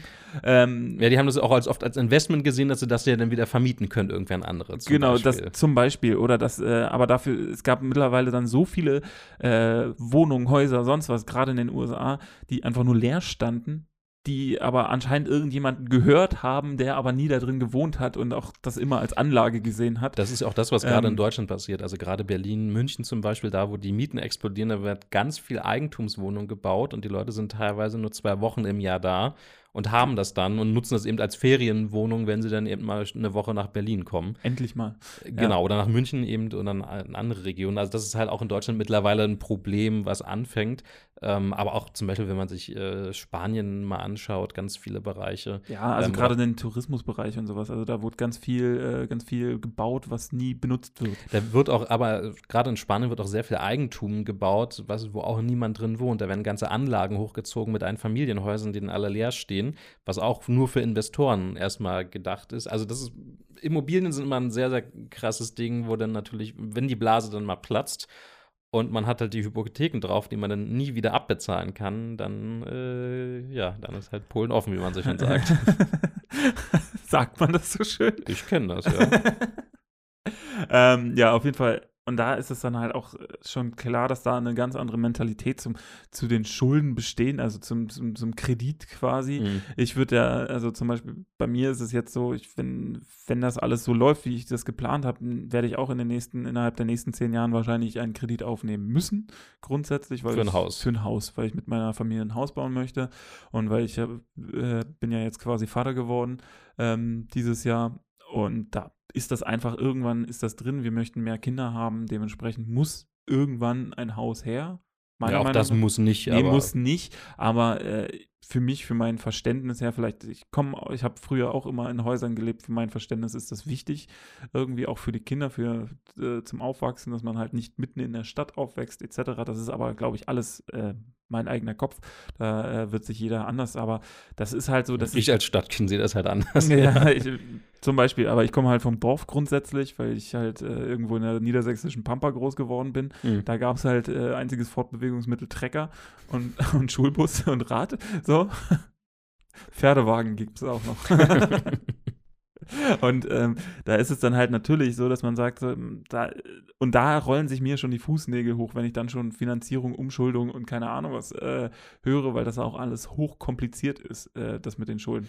Aber sag mal, wenn man bauen möchte, dann ist zum Beispiel aktuell in der wirklich Niedrigzinslage das natürlich sehr, sehr attraktiv. Also aktuell gerade so im äh, Baubereich Finanzierung von Eigenheim. Also die wollen die Banken mittlerweile, weil sie halt diese Immobilienblase auch schon sehen, hohe Anzahlungen oder hohe Selbstbeteiligung, teilweise über ein Drittel durchaus schon sehen. Mhm. Ähm, also es kann ja beim Haus ist man ja schnell mal dann bei 100.000 Euro, die man selber mindestens einbringen muss. Ähm, Also- das, das ist heute schon der Fall, aber wenn man das aufbringen kann, das Geld kriegt man, ich sag mal, die restlichen Zinsen sind sehr, sehr human aktuell. Ja, also ähm, das äh, ich, ich, äh, aktueller Fall, meine Schwester baut ja jetzt, hat ja jetzt gerade gebaut sozusagen und das, äh, die sind, die mussten, glaube ich, so, ich werfe jetzt mal eine Summe, die wird nicht genau das sein, Mhm. aber so um die 40.000 Euro werden sie so gezahlt Mhm. haben müssen. Das ist jetzt eine grobe Peilung, ist natürlich nichts, äh, ich will hier keine echten Fakten rausknallen. Äh, knallen. ähm, so, damit muss man, muss man schon rechnen, aber die haben jetzt, glaube ich, auch irgendwas relativ viel Geld sozusagen. Also ist nicht immer so, man braucht dann, man muss sich halt echt gut beraten lassen. Gerade bei Schulden sollte man sich auch wirklich vorher ganz klar Also vor allem bei gro großen Sachen bei wie ein großen Haus, ja. wie Haus, Auto, auch Auto sollte man Ja. sich äh, vorher im Klaren sein. Also alles, was fünf Stellen hat, definitiv oder mehr. Ja. Genau. Also auch Kleinkredite, ja, auch wenn hier die, die, die Targo Bank mal wieder irgendwelche Scheißkredite an, andrehen möchte, Mhm. ähm, da sollte man sich vorher echt grundsätzlich überlegen, brauche ich das wirklich? Ähm, weil äh, man, man bindet sich halt. Also das ist, äh, früher habe ich immer, äh, früher dachte ich immer, die Ehe bindet ein, aber mittlerweile weiß ich, Kredite Banken. binden ein. also die, äh, wenn, wenn man zusammen einen Kredit aufgenommen hat, dann hat man alles, äh, dann ist man fest zusammengeschweißt für die nächsten 20 Jahre oder sowas. Also das sollte, da sollte man sich auf jeden Fall schon mal einen äh, Gedanken drüber machen. Und ja, und das ist halt auch, äh, das ist aber so die, die einzige Sache, wo ich persönlich sagen würde, okay, da würde ich jetzt auch tatsächlich Schulden für machen wollen. Ja, also mal, das wäre eh noch ein spannender Punkt, wo es eigentlich okay ist, in Anführungszeichen, ohne irgendjemanden bewerten zu wollen, wo man dann auch mal Schulden machen kann. Und ich glaube, was da noch ganz spannend wäre, ohne das Thema jetzt noch zu weit ausholen zu wollen, ähm, dass man so einen ganz kleinen Blick weg von Privat macht hin zu einfach Wirtschaft, Mhm. Unternehmen, weil bisher hatten wir wirklich nur den Privatkonsumenten eigentlich im, im Blick. Ähm, und wenn man jetzt mal wirklich in ganz normale Unternehmertum reingeht, dann sind da Schulden nochmal eine ganz andere Sache, da es ja jetzt nicht Schulden sind im Sinne von, naja, eigentlich brauche ich es nicht, aber es wäre schon irgendwie geil zu haben. Wir, ach ja, so ein neuer Firmensitz wäre schon mal ganz schick. Ich meine, so denkt ja, ne, also gibt Firmen, die so denken, aber die, die wenigsten in der Regel. Ähm, nehmen wir jetzt aber mal zum Beispiel, weiß nicht, jetzt hier Berliner Verkehrsbetriebe oder irgend sowas, die jetzt sagen, ja, uh, unsere U-Bahn-Flotte ist wie viel, 30, 40 Jahre mittlerweile alt und fällt fast Gefühlt, aus. ja. ist, ist, also einige ja. kommen ja aus den 60er, 70er Ja, ja, klar. Ähm, und die fallen jetzt eh schon auseinander und Reparaturen werden immer teurer und wir brauchen jetzt neue Züge, aber eigentlich haben wir gar kein Geld dafür. Ja. Und dann war jahrelang auch wegen Wirtschaftskrise, bla bla bla, halt Investitionsstau. Und jetzt sagt man, okay, wir brauchen jetzt eigentlich 500 Millionen Euro oder so. Das sind ja Berlin natürlich immer gleich riesige Summen. Ja, ja, klar. Ähm, ja, um- gerade wenn du halt die Hälfte deiner Flotte erneuern musst, was U-Bahn, eine drei. Viertel, glaube ich, Ja, sogar. Ja, Ähm, ein, eine U-Bahn kostet dann halt mal Paar- eben schnell äh, paar Millionen. paar Millionen. So. Ähm, und dann sagst du halt, also ich glaube sogar das, was jetzt die nächste Ausschreibung geht, sogar knapp in die Milliarde rein irgendwie, wo Mhm. den fast, glaube drei Viertel vom gesamten Fuhrpark über die nächsten zehn Jahre ausgetauscht werden. Also das Geld ist natürlich so gesehen nicht da. Aber es ist langfristig natürlich sinnvoller, weil irgendwann muss man die eh austauschen, außer man will nordkoreanische Zustände irgendwann erreichen. Ja, ja. Auf der anderen Seite ist es ja so, wenn ich jetzt heute schon weiß, okay, pass auf, die Wartungskosten von den Zügen werden immer höher und wenn ich neue habe, dann sind die Wartungskosten so viel kleiner, dass sich die Investition, die ich ja mache, nach, weiß ich nicht, zehn Jahren schon amortisiert hat. So, und ich muss, kann den Kredit aber über eine viel längere Zeit zum Beispiel abstottern, dann ist das ja eine Sache, die mir langfristig sogar Geld spart. Und deswegen finde ich, ist das bei Firmen eine ganz andere Geschichte. Oder ich will expandieren, habe jetzt einen mittelgroßen Betrieb, weiß ich nicht, ich bin jetzt ähm, eine Buchdruckerei oder irgendwas betreibe ich jetzt. Und die Auftragslage ist gerade richtig gut, irgendwas geht gerade richtig ab. Und dann sage ich, ja, aber um expandieren zu können und neue Aufträge zu kriegen, bräuchten wir jetzt eine neu- eine neue Maschine, die entweder unseren Output erhöht oder neue Druckverfahren ermöglicht, Ja. whatever. Dann ist das natürlich eine Sache, wo es vollkommen okay ist, einen Kredit aufzunehmen, wenn ich weiß, langfristig bringt mir das Geld ein. Also deswegen einfach nur mal den Kontrast zu haben, ähm, wo es vollkommen in Ordnung ist, Kredite aufzunehmen, wenn da ein Business-Use-Case, wie man so schön sagt, hintersteht, der auch wirklich funktioniert, der Geld bringt, dann ist das mit Kredit eine ganz andere Sache. Und da sind natürlich, ist es vielleicht auch einfacher, was zu bekommen, weil das ist ja eher ein Investieren als wirklich abstottern. Ja, also ich meine, man muss ja auch dazu bedenken, also ich erstmal will ich sagen, es ist privat ist es ja auch nicht grundsätzlich falsch, einen Kredit zu nehmen. Äh, Ja, siehe Haus zum Beispiel, das ist auch eine Investition, die Genau. sich langfristig rechnen kann. Eben, also oder Auto oder keine Ahnung was, wenn du das Auto für irgendwas brauchst zum Beispiel, keine Ahnung wie. Kann auch ein Ähm, Beruf sein, ja. Kann ja auch für einen Beruf sein, etc. Also da, da ist, da bitte nicht falsch verstehen. Grundsätzlich habe ich an sich nichts gegen Schulden machen. Es ist halt einfach nur, man sollte immer sehr klar drüber nachdenken. Brauche ich Brauch es wirklich? Und, und, Ja. und Unternehmen, die haben ja auch Businesspläne, die haben ja auch, die müssen ja vorausrechnen. Die, das ist ja auch das Problem. Also man sagt, also, ja, ich meine, 500 Millionen Euro Kredit kriegst du halt nicht so, wenn du sagst, ja, na, ich denke, wir können irgendwie Geld damit verdienen. Wir haben uns mal beim Kaffee überlegt und ich denke, das klappt schon. also wir sollten mal die Flotte erneuern. Aber ich meine, klar, da wird natürlich über Monate von ganzen Finanzabteilungen rumgerechnet. Genau. Ja, grundsätzlich bin ich halt, äh, ich bin es halt, finde es immer sehr faszinierend. Das Thema Schulden ist so ein bisschen ambivalent, weil ich dann halt auch sage, Schulden machen auch irgendwie so ein bisschen, ja, gesellschaftlich, sch- es ist schwierig, sagen wir es mal so, weil, weil so viel auf Schulden aufgebaut ist. Hm. Ne? Also, weil, weil, ich meine, es ist äh, eine Bundesregierung, was haben wir gesagt, wie viel Über eine Billion auf jeden über Fall. eine Billion Schulden, ne? Die werden sie natürlich niemals irgendwann zurückzahlen. Also äh, es ist klar. Also das heißt, diese ganze, das und und und äh, äh, die Bank, die der deutschen Regierung natürlich Geld geliehen hat, äh, beruft sich ja eigentlich auch immer nur darauf, dass die deutsche, äh, dass die deutsche Regierung denen irgendwann mal das Geld zurückzahlt. Ja, das, das machen sie ja effektiv auch. Nur werden halt dann Ja. ja immer wieder neue Kredite aufgenommen. Ja, ja, klar. Und, und dementsprechend, aber aus diesem Topf sozusagen der noch nicht zurückgezahlten Schulden werden ja schon wieder andere Kredite weitervergeben.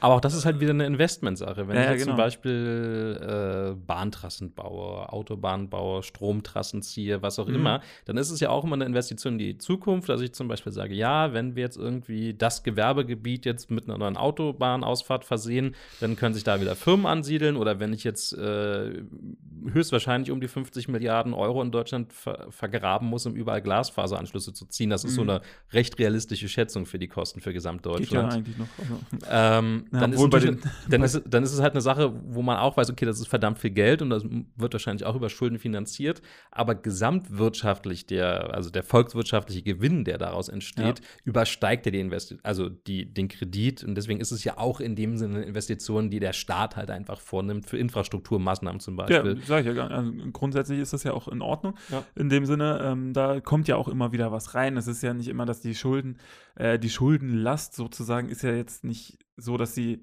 ein, es ist ja jetzt auch nicht so, dass, dass die deutsche Regierung nicht mehr liquide sein würde, nur weil sie so viele Schulden hat. Ja, wir Selbst- haben ja, glaube ich, sogar ein A plus plus Kreditranking oder Doppel A oder Triple A, wie das dann heißt. Also Triple A ist ich es, glaube Triple A, ja. ja, ja, haben wir. Also äh, Ähm. sozusagen das beste Kreditranking, das du irgendwie haben kannst. Deswegen Genau. zahlte die Bundesregierung. Ich glaube, es, es gab doch sogar schon mal Negativzins letztes Jahr oder sowas. Also die haben quasi Deutschland war ein Hafen, wo, wo sozusagen Schäuble hat Geld bekommen, dass er Kredit aufgenommen hat. Also die Fälle gab es schon. Weil die Anleger einfach, also eine, sich, irgendwie einen sicheren Geldhafen gebraucht haben. Deswegen gab es halt so eine, gerade so bei diesen, was ist das, Staatsanleihen nennt sich das, glaube ich, Mhm. Ähm, gab es die Geschichte. Also das war gerade so in der Griechenland-Krise und so, Mhm. wo dann wirklich Investoren für große Mengen Geld irgendwas gesucht haben, wo sie das lagern können oder parken ja. können. Da gab es dann also auch diese krassen Konstrukt. Deswegen also in Deutschland äh, die, die schwarze Null, von der immer geredet wird, kommt auch ganz krass daher, dass wir halt aktuell auf die Billionen Schulden oder Berg, den wir haben, halt nicht viel Zinsen bezahlen, wenn überhaupt.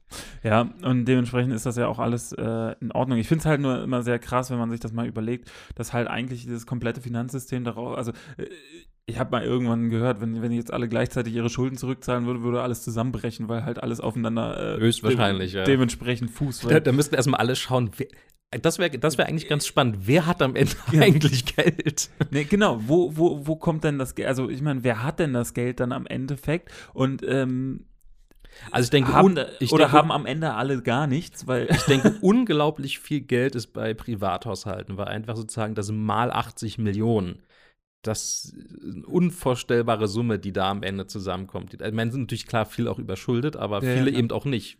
genau. So, und wenn wir jetzt mal sagen, dass irgendwie nur, weiß ich nicht, 20 Millionen Menschen in Deutschland irgendwie 10.000 Euro auf der hohen Kante hätten, was glaube ich mit im Mittel mit den ganzen Millionären und Milliardären, die wir ja auch haben, jetzt noch sehr, sehr pessimistisch geschätzt ist an Ja, Privateinkommen, ja, also dann ist das verdammt viel Geld, glaube ich, was da am Ende wirklich liegt. Ja, die sagen ja auch, das sind ja irgendwie, ich weiß nicht, wie viel Billionen äh, Erspartes oder, oder Mhm. Werte, die quasi im Privatsektor äh, liegen sollen. Mhm. So. Ja, das ist auch berechnet. durchaus realistisch. Ja, Genau. Ähm, und dass da eigentlich so, so, so, so quasi die Finanzkraft auch von Deutschland sozusagen herkommt. Und das ist ja auch immer das Geld, was dann halt ein Amazon und sonst was haben möchte. Im, Im Großen und Ganzen. Ja, ja, klar. Aber ich meine, also da, da glaube ich, wird am, im Endeffekt, wenn man die ganzen Schulden überall mal rausrechnet, also jede Firma, die ja Geld aufnimmt, nimmt sie ja oft äh, entweder bei Investoren auf oder halt bei Banken. Und die Banken haben ja ihr Geld dann auch zum guten Teil eben aus den Spar-Girokonten, was auch immer, Mhm. Sparbüchern, die da halt liegen. Genau, äh, Fonds und sowas, wo halt Leute rein, Privatleute rein investieren. Also ich glaube, dass wirklich ein, am Ende, wenn man alles zurückzahlen würde, dann würde ein relativ guter Teil bei den Privathaushalten landen, äh, die dann wahrscheinlich als Fender auftreten könnten und sagen, ja, ja, also ich hätte jetzt von der Bundesregierung schon gern mein Geld zurück. Was kriege ich denn dafür? Die, die sechs Meter von der Autobahn nehme ich. Ja, danke. ich baue eine Mautstelle auf. Für, für, für, wie, für wie viel, äh, wie, wie weit kann ich mit der Maut fahren? Na, die Mautstelle. Ja, und zum Beispiel ein großer, großer Teil von, von, von der Bundesregierung, äh, äh, also äh, die, die, die Handlungsfähigkeit quasi fußt ja auch, dass bei der deutschen Regierung Schulden gemacht werden, sozusagen. Also siehe halt irgendwie Griechenland oder keine Ahnung was, wo, Ja, wo, wo dann halt nochmal umgeschuldet in dem Sinne wird. Also Aber ich denke auch, das ist eine ganze Menge Geld, das sollte man natürlich auch nicht verschweigen, natürlich auch bei Firmen liegt, die hochprofitabel arbeiten. Also das, Ja, sind, das können jetzt auch wirklich nur, nur in Anführungszeichen so deutsche Marken sein, wo man immer gar nicht dran denkt, wie groß die auch international sind. Das ist äh, Richtung hier Dr. Oetker, ähm, Ja. Haribo und so, das sind Riesenunternehmen, die dahinter stehen. Ähm, ich überlege gerade, wo, wo ist das ähm, Quelle ist, glaube ich, gibt es noch, oder? Genau. Quelle gibt es noch, So. Auto gibt es auch noch. ich überlege gerade, aber ähm, war das Otto oder Quelle, die dieses Riesenkonglomerat sind? Die haben ja. Ich Ähm, glaube Otto, wenn ich mich nicht ganz ich so meine täusche. nämlich auch, also Da ist dann irgendwie Bertelsmann mit dabei oder, oder Ähm, ist Bertelsmann nicht auch irgendwie so ein. So ein, so Ja, Bertelsmann ist, glaube ich, nochmal eigenständig riesengroß. Aber ich glaube, Mhm. das war Otto, die haben ja unter anderem ähm, Hermes, der Versanddienst Mhm. gehört ja zu denen. Die haben eine eigene ähm, Hochseeschiffflotte, die halt Handelsschiffe betreibt. Mhm. ECE, das ist ja, ich glaube, einer der größten Kaufhausbetreiber in Deutschland. Also denen gehören, glaube ich, in Berlin 10, 12 der größten Shoppingzentren plus halt noch jede Menge kleinere. Mhm. Und ich glaube, deutschlandweit hunderte ähm, riesige Shoppingzentren. Also es ist ja ein Multimilliarden-Dollar-Unternehmen. Also gerade so Mhm. deutsche Familienunternehmen, auch Adidas zum Beispiel. Also- Schlecker ja nicht mehr. Schlecker nicht mehr, aber es gibt, also allein in Deutschland gibt es unglaublich viele Firmen, wo man denkt, ja, na ja, und die paar Produkte, aber wo hinten dran so viel mit drin hängt, wo du denkst, holy, holy moly. Holy moly, fuck it, doodle. ja, also deswegen, da liegt natürlich auch jede, jede Menge Geld noch und da sind es natürlich dann auf einmal halt gleich Milliardenbeträge, die da irgendwo äh, versenkt sind oder halt auch DHL zum Beispiel. Ja, Ja, das ist ein, ist ein, ist ein profitables Unternehmen. Das sehen wir halt irgendwie als hier in Deutschland, die stellen ein paar Pakete zu, aber DHL ist halt das größte Versandunternehmen der Welt, hier mit UPS, ja. FedEx Und das zusammen. hat die Post ausgegliedert. Das muss man ja auch mal. äh, Ja, aber die gehören, die Ja. gehören indirekt schon noch zusammen und es ist halt am Ende Ja, ja, klar. eine Also ich deutsche mein- Aktiengesellschaft. Ja, meine ich ja, aber ich meine, das war, das war ja der Clou sozusagen, dass sie DHL einzeln gestellt haben und dann äh, quasi die Post nochmal separat sozusagen und äh, dadurch haben sie, hatten sie ja die Möglichkeit, was sie während der Zeit, als die Post noch die Pakete selbst zugestellt hatte, waren sie ja auch an gewisse Postrichtlinien ge gefesselt, weil Post ein halbes äh, Das war ein äh, Staatsunternehmen. Staatsunternehmen. Das war auch ein Monopol. Ja. Genau. Ähm, und seit DHL sozusagen alleine arbeitet, haben die, sind die so profitabel geworden, weil sie halt solche lustigen Sachen wie mit Tochterunternehmen und sonst was arbeiten dürfen. Aber die Post ja Ähm, mittlerweile auch. Die sind ja auch eine Aktiengesellschaft. Die sind mittlerweile ja auch profitabel, seitdem sie halt privatisiert wurden. Aber klar, das ist, wenn man sich mal DHL anschaut, das ist ein, weltweit agierendes Multimilliardenunternehmen, die halt auch keine Schulden aufnehmen ja, müssen. ja. Und ich meine, wenn man dann halt sieht, wie gerade jetzt zu Weihnachten, wenn, wenn man dann wieder das, äh, das Handy, was man seinem undankbaren kleinen Kacker, Kackbratzen. Kacker in, die, in den Schlund wirft, bestellt hat, dann kommt ja, dann sieht man ja, dass dann unten vor der Tür quasi sich schon drei Post, äh, drei, drei Paketboten die Füße platt stellen. Die brauchen das ja, also ist ja im Moment so, dass so viel bestellt wird, dass, dass quasi mehr äh, mehr Postboten gebraucht werden mittlerweile als äh, weniger. Das heißt, die haben alle Beschäftigung. Das ist Hermes, das ist UPS, das ist äh, DHL, die sind alle äh, laufen GLS auf, und wie die alle heißen. Ja, äh, auf Hochkonjunktur gerade und auch das ganze Jahr über wird ja immer mehr. Also sprich, da kann man auch schon wieder sehen, dass, dass auch da ganz schön viel Geld in den, in den also gerade so jetzt um die Weihnachtszeit müssen die ja quasi ein Drittel ihre, ihres komplett Ich habe, habe Äh, gelesen, einkaufen. sogar, sogar fast ähm, die, die Hälfte des gesamten Jahrespaketvolumens geht rund um die, We- also so knapp den Monat vor Weihnachten halt, so in, Wow. den, in, in diesen Ja. einen Monat raus. Ich habe jetzt auch schon wieder irgendwie in den letzten drei, vier Wochen, da kamen irgendwie fünf, sechs Pakete oder sowas. Das, Also, das ist ja bei mir Standard, aber ja. ja, Mathe. nee, aber das also ist wir- wirklich krass. Deswegen gibt es auch schon Überlegungen. Ich glaube, Hermes war das, die überlegt haben, dass es um die Weihnachtszeit teurer ist, Pakete zu verschicken. Ähm, einfach um den Anreiz schon mal zu setzen. A, da vielleicht weniger, weil die das einfach nicht handhaben können, alle nicht. Ja. Ähm, und äh, gut, Gewinnmargen steigen natürlich dann auch. Mhm. Aber dann natürlich auch einfach in der Zeit Personal einstellen müssen, kurzfristig das aushilft. Also es ist auch wirklich teurer in der Weihnachtszeit für die Firmen. Aber ja, das ist, wie gesagt, also man sieht daran, dass es auch Firmen gibt, die sehr viel Geld haben. auch äh, in Deutschland, auch deutsche Firmen sozusagen. dass nicht alles bei Privathaushalten am Ende liegen wird. Aber das ist aber wirklich mal sehr, sehr spannend, wenn man mal davon ausgeht, dass alle ihre Schulden zurückzahlen müssten, wer am Ende überhaupt Geld hat. Naja, die, die, die Regierungen, die hätten alle kein Geld mehr. Also Ja. das ist, das ist, glaube ich, so, ich glaube, das, das ist das Grundprinzip. Es gibt Banken- wahrscheinlich wenige Regierungen auf Banken- der Welt, die wirklich Geld haben. Die Banken würden zusammenbrechen, weil sie sagen, so, okay, wir haben kein, kein, ja. Kein Geschäftsmodell. kein Geschäftsmodell mehr. Ähm, also wir können nichts mehr re- investieren, weil wir keine Kredite mehr vergeben können. Wir können daraus Mhm. keinen Gewinn mehr abschöpfen, sozusagen. Äh, wir können nicht mehr aus nichts Geld machen, sozusagen. Ähm, Ja, das, das muss man auch sagen. Eigentlich Kredite ist eine wunderbare Sache, um Geld zu machen. Genau, also äh, man muss mal ganz ehrlich sagen, was, was macht denn eine Bank tatsächlich, wenn sie einen kleinen Kredit vergibt, so 30.000 Euro oder sowas? Dann schreiben sie in ihr Büchlein auf meiner Seite, also sprich Kreditnehmer, minus 30 Mil- äh, 30.000. Naja, Und bei sich, minus 30.000. quasi. Die, die Bank ist ja der Versicherer in dem Fall. Also ja. die kommt ja dafür auf, wenn jemand das nicht zurückzahlen kann, die Privatinsolvenz geht und auch alles gefändet wird, was ist, und da sind trotzdem 20.000 Euro offen, dann haftet ja am Ende die Bank nee, dafür. sage ich ja auch. Also, wenn die Bank groß genug ist, dann haftet der Steuerzahler im Ja. Zweifelsfall immer dafür. Aber nochmal noch mal ganz anderes Thema. Aber ja, das ist. Äh, Äh, also ich, ich, es gibt davon, es gibt da diverse auch äh, schon Nachrechnungen, dass äh, Kredite quasi Geld er, erschaffen ist. Also die Mhm. erschaffen Geld aus nichts, weil sie halt eine Doppelbuchführung Mhm. haben. Ne? Ähm, lasst euch das irgendwie von YouTube erklären. von Tante YouTube. von Tante Am YouTube. besten, am besten irgendein Verschwörungstheorie-Kanal. Nee, aber es, es gab schon so, so, so gerade was in Bezug auf, auf ähm, jetzt neue Währungen sozusagen. Es, es gibt ja mehrere Modelle, um diese ganzen Schuldengeschichten so ein bisschen einzudämmen, dass man sagt, okay, Geld als solches, hier Scheingeld und sonst Mhm. was ist alles, kann man alles wegtun, hat alles keinen Wert mehr, sondern wir müssen jetzt äh, auf eine, auf eine äh, neue Währung und ein bedingungsloses Grundeinkommen gehen, weil sonst äh, geht das gar nicht mehr auf alles mit, mit, mit, mit unserer Geldwirtschaft in dem Sinne, sonst verlieren wir irgendwie am Ende alle. Und ähm, da ist das auch nochmal ganz klar erklärt worden, also ich habe mir da mal was angeguckt, ist trotzdem ein kompliziertes Thema. Ähm, macht euch schlau, was da, wenn, wenn euch das interessiert. Ähm, das ist, äh, ist sehr interessant, wenn man das mal gehört hat. Also ich hatte das irgendwo auch letztens gelesen, müssen wir mal einen Artikel raussuchen, dass wenn jetzt alle Leute wirklich das Geld abheben wollen würden, was sie zum Beispiel auf Sparkonten drauf haben, das gar nicht ginge, da so viel Geld de facto gar nicht vorhanden ist. Ja, und es gibt ja auch zu dem Geld gar keinen Gegenwert mehr. Also es ist ja. Ja, gut, das, diese irgendwie Goldkopplung oder sowas, die ist natürlich eh schon seit Jahren. Ja, ja, seit Jahren, raus. wahrscheinlich, wahrscheinlich seit, die, die, äh, seit dem Zweiten Weltkrieg schon, ne? Aber nö, nö, nö, aber- relativ lange war das, ich glaube sogar bis äh, in 80er, 90er Jahre oder sowas gab es Ja. in vielen Ländern noch einen wirklich effektiven Gegenwert in Gold zum Beispiel oft Ja. für, für das Geld.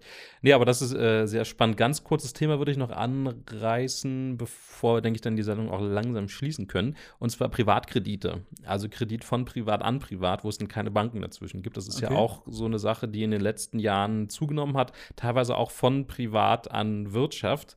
Also das jetzt, es geht Richtung, also es gibt ja einmal Crowdfunding, das kennen wahrscheinlich schon Ja. viele, so Kickstarter und Co. Es gibt aber auch Crowd-Investing.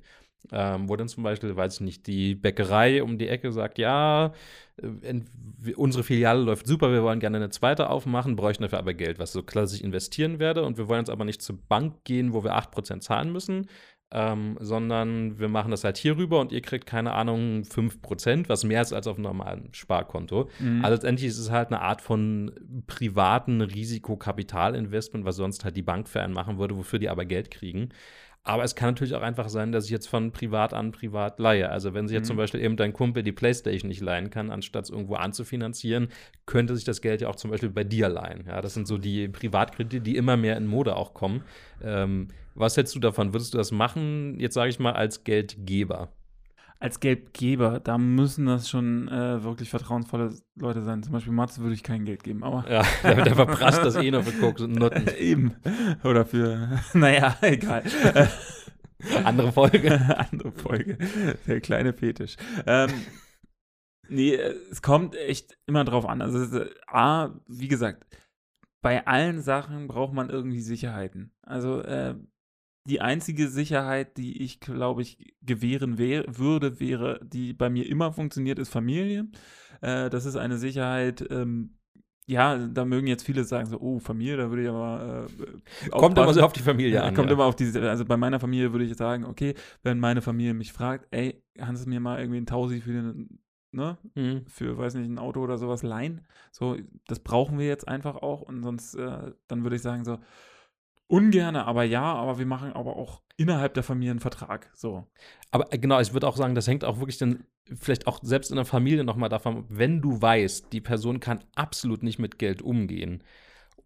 Oder sie ist eh schon verschuldet und ist kurz vor der Privatinsolvenz, da würde ich dann auch kein Geld mehr in den Rachen wahrscheinlich reinstopfen. Nein, genau, das Also ist was anderes. Aber Also- so, aber- nur um den Ausnahmefall nochmal Genau. auszuklammern. Aber ja. jetzt, wenn, wenn, wenn, wenn ich irgendwie ein bekannt, also ich habe schon von, von wirklich ganz komischen Geschichten gehört, dass dann halt irgendjemand, äh, ein entfernter Kumpel jemanden gefragt hat, also wirklich so, wir stellen wir vor, wir haben uns mal auf einer Party gesehen, haben uns Mhm. ganz gut unterhalten, haben uns auch so, und ich komme dann nochmal wieder zu dir an und sage so, hey, wie sieht's denn aus? Ich bräuchte mal irgendwie 500 Euro und sonst was und will dir eigentlich auch nicht sagen, wofür und sonst was, dann würde ich dir das nicht geben. Nee. Ne?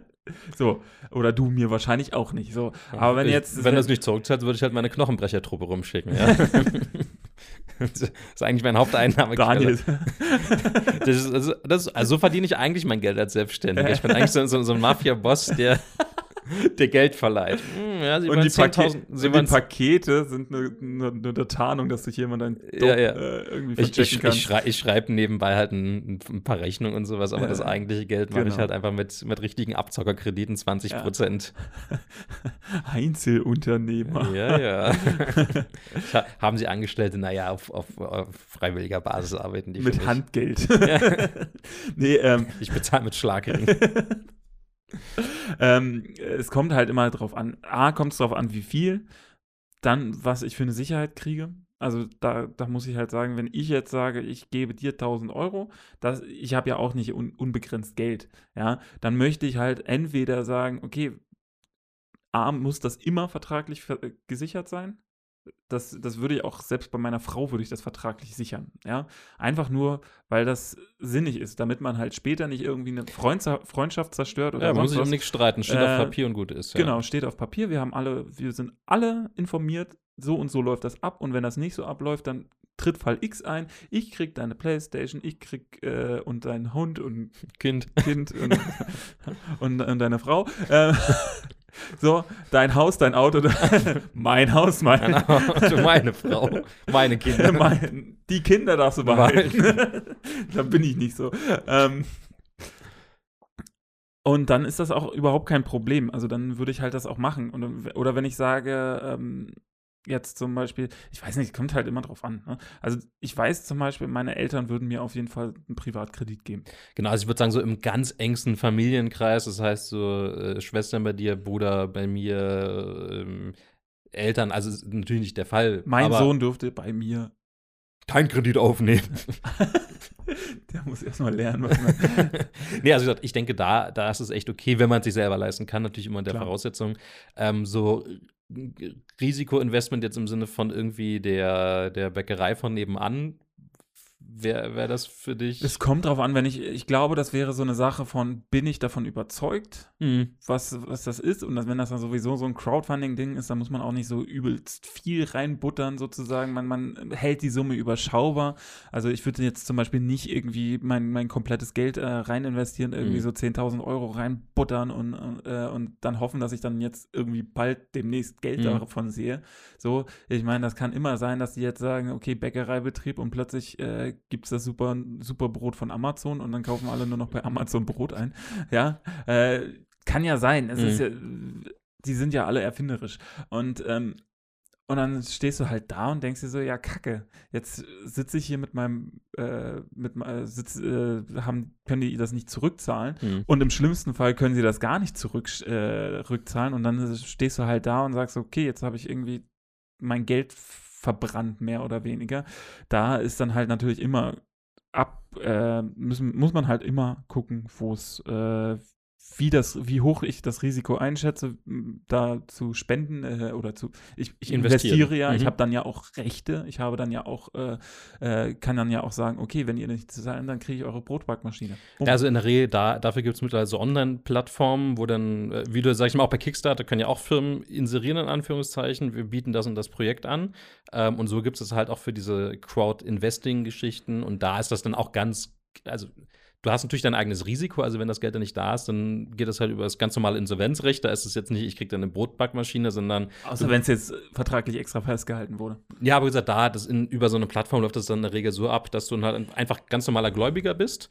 Und dann wird halt einfach gesagt, okay, die können das halt nicht mehr abstottern, sprich halt, weiß nicht, die bereits bestehende Bäckerei oder so wird dann halt irgendwann verpfändet im Endeffekt. Mhm. Ähm, und du bist dann halt einer von 100 Gläubigern, die dann darüber teilgenommen haben.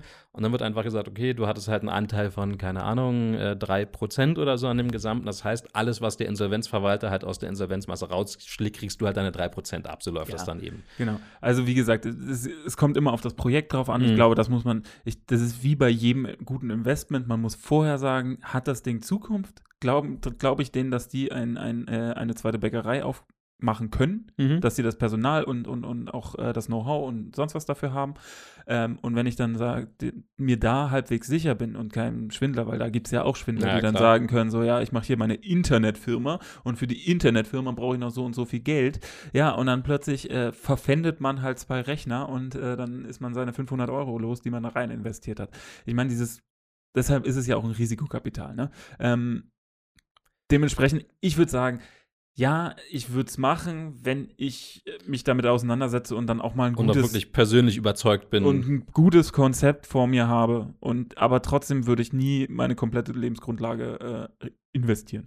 ist ganz witzig. Ich war ähm, letzte Woche in Helsinki auf einer Startup-Messe und habe mich dann abends bei einer Party irgendwie in einer Anstehschlange dann äh, zufällig einen, einen Schweizer getroffen, also eigentlich einen Deutschen, der jetzt in der Schweiz arbeitet. Ähm, und da war, um halt ein paar Firmen anzuschauen, wo dann halt, also eigentlich waren die eine Art Vermittlung zwischen Investoren und Startups, in die man investieren kann.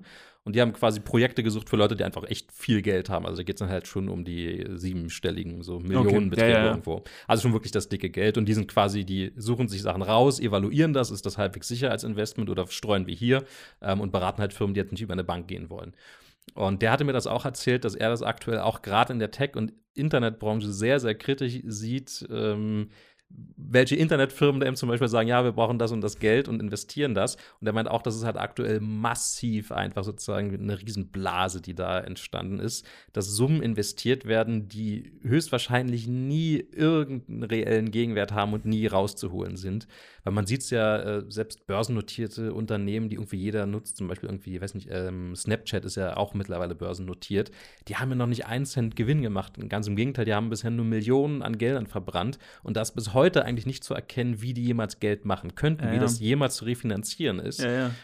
Und da investieren immer noch Leute Millionenbeträge in diese Firmen rein. Also das ist aktuell auch so ein Ding, wo man vielleicht nicht Ja, zwingend Geld muss- reinbuttern sollte. Da muss ich aber auch sagen, gerade so, so, so, so diese Social-Media-Seiten und, und, und, die ja keinen realen Gegenwert überhaupt bringen können, weil sie ja nichts produzieren. ja, bis auf Werbung halt. Bis ja. auf Werbung, aber das ist ja auch kein, da, damit werden die ja nicht, also die Werbung, das wird, wird niemals das Gegen, den Gegenwert haben, den diese Firmen an der Börse zum Beispiel schon haben. Ja, gut, man muss natürlich sagen, wie Facebook zum Beispiel macht ja Milliardengewinne. Also Gut. das geht schon, wenn man es richtig aufzieht, auch langfristig. Also die Investition hat sich dann auch mal gelohnt. Ja, gut. Aber vielleicht, um das Thema so abzuschließen, bei diesen Privatinvestment-Sachen am besten wirklich nur da, wo man halbwegs was von verstehen könnte.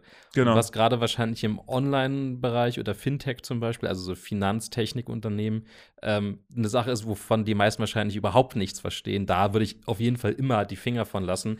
Aber wenn es Sachen sind, die man aus dem persönlichen Alltag kennt und vielleicht ist es echt noch in der näheren Umgebung, wo man auch weiß, wie der Kiez tickt oder so. Also wenn jetzt hier zum Beispiel bei mir eine, weiß ich nicht, eine Ökofleischerei aufmachen würde, würde ich sagen, äh, nein. das wird sich wahrscheinlich nicht refinanzieren, weil einfach die Kundschaft dafür unter Umständen nicht In, da ist. hier in diesem Kiez. Ja, ja, genau. Aber wenn jetzt zum Ja. Beispiel wiederum jetzt einer sagt, irgendwie in, weiß nicht, Prenzlauer Berg oder so, die wollen das auch, ja, ja, okay, könnte wahrscheinlich was werden. Man muss dann einfach auch sich sehr, sehr viel mit dem Thema auseinandersetzen. Also man muss dann schon selbst zum Experten werden, um dann halt auch abschätzen zu können, inwiefern haben die jetzt tatsächlich äh, die, die, die Chance, dass die ich mein Chance, Geld auch wirklich genau. zurückkriege. Mit Genau, Zinsen. Mit Zinsen, ne? genau. Also mit Gewinn irgendwo. Das- Und aber das ist dann halt auch irgendwo, dann, da muss ich auch irgendwie sagen, ja, im Endeffekt, wenn ich dann hinterher 5% Zinsen auf den ganzen Quatsch kriege, bei Das- 500 Euro, ist es dann halt nicht ganz so viel. Lohnt sich der ganze Stress überhaupt? Äh, nee, also das ist auch eine Sache, wo ich dann eher schon wirklich 1000 investiere und das sollten dann natürlich auch aktuell schon, wenn es jetzt risikoreicher ist, 8 bis 10 Prozent oder so sein. Ja, aber halt trotzdem, es ist halt halt, im Endeffekt, wenn, wenn die dann auch sagen, so, ja, wir, wir, wir geben ihnen das äh, ratentechnisch wieder zurück, äh, dann ist es, also ich meine, ich werde das ja nicht Punkt kriegen und dann sagen, okay, das ist jetzt der Gewinn. Ja, aber Ja, das ist also war, war ja nur, mal, nur, mal eine kleine Ausweitung auf das Thema selber nicht Schuldner, sondern Gläubiger werden, ähm, wie man dazu Ja, steht. also wäre vielleicht mal eine schöne Nummer, so einfach mal, um das auszuprobieren. Hast mich gerade so ein bisschen, äh, also hast so ein bisschen äh, Interesse geweckt, muss ich sagen. Äh, aber ich glaube, das ist, äh, ist eher, wenn für mich dann nur so ein Hobby. Also wenn, dann würde ich mich wahrscheinlich hobbymäßig mit dem Thema mal auseinandersetzen. Also ich habe das einmal indirekt gemacht für ein Computerspiel. Das war halt nicht Crowdfunding, sondern Crowdinvesting. Sprich, man hat, äh, keine Ahnung, in dem Fall, glaube ich, habe ich irgendwie ähm, 60 oder 80 Euro halt in das PC-Spiel investiert. Dafür hast du einmal deinen Key bekommen. Also ich glaube, ich habe 60 Euro investiert. Also eigentlich habe ich quasi das Spiel bekommen, aber mir wurde eigentlich auch der gesamte Betrag zurückgezahlt, ähm, plus nochmal irgendwie 10 Euro. Also ich habe quasi eigentlich äh, effektiv 10 Euro dafür bekommen, dass ich ein Vollpreisspiel erhalten habe. Was hast du gemacht, äh, unterstützt? Ähm, Train Fever. Das ist so ein, weiß nicht, kennst du noch so Railroad Tycoon? ja, ja, ja. Ich so von schon. Sid Meier's oder so. Ja, ja. Und da gab es ja, glaube ich, zehn Jahre lang keinen nennenswerten Nachfolger und hat halt so ein Schweizer Entwicklerstudio Urban Games hat gesagt, boah, wir hätten Bock drauf. Und die hatten halt auch schon eine Alpha-Version von dem Spiel. Ja. Ähm, und quasi aus ihrem Studienprojekt entstanden, haben die halt die Game Engine selber geschrieben und dann quasi hatten sie eine Pre-Pre-Alpha mit halt dem Video und dann konnte man halt investieren. Und ich wusste einfach, dass es da, also neben mir halt noch etliche andere Leute gab, die halt nach zehn Jahren endlich mal wieder sowas haben wollten.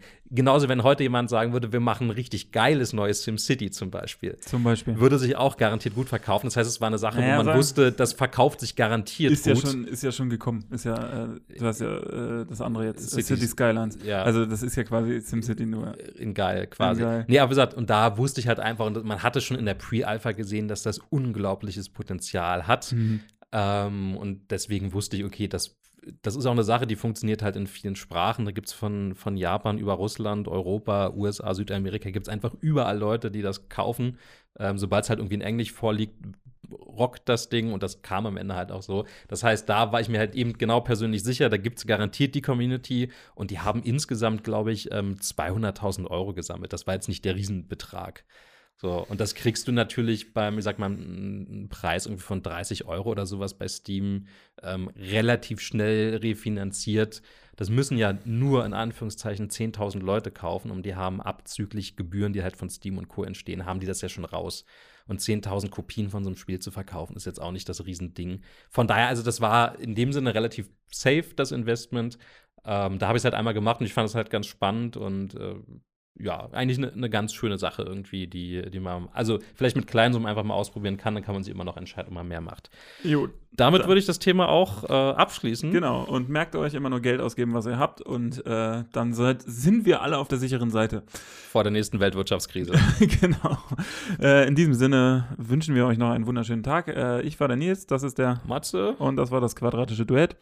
Tschüss. Tschüss.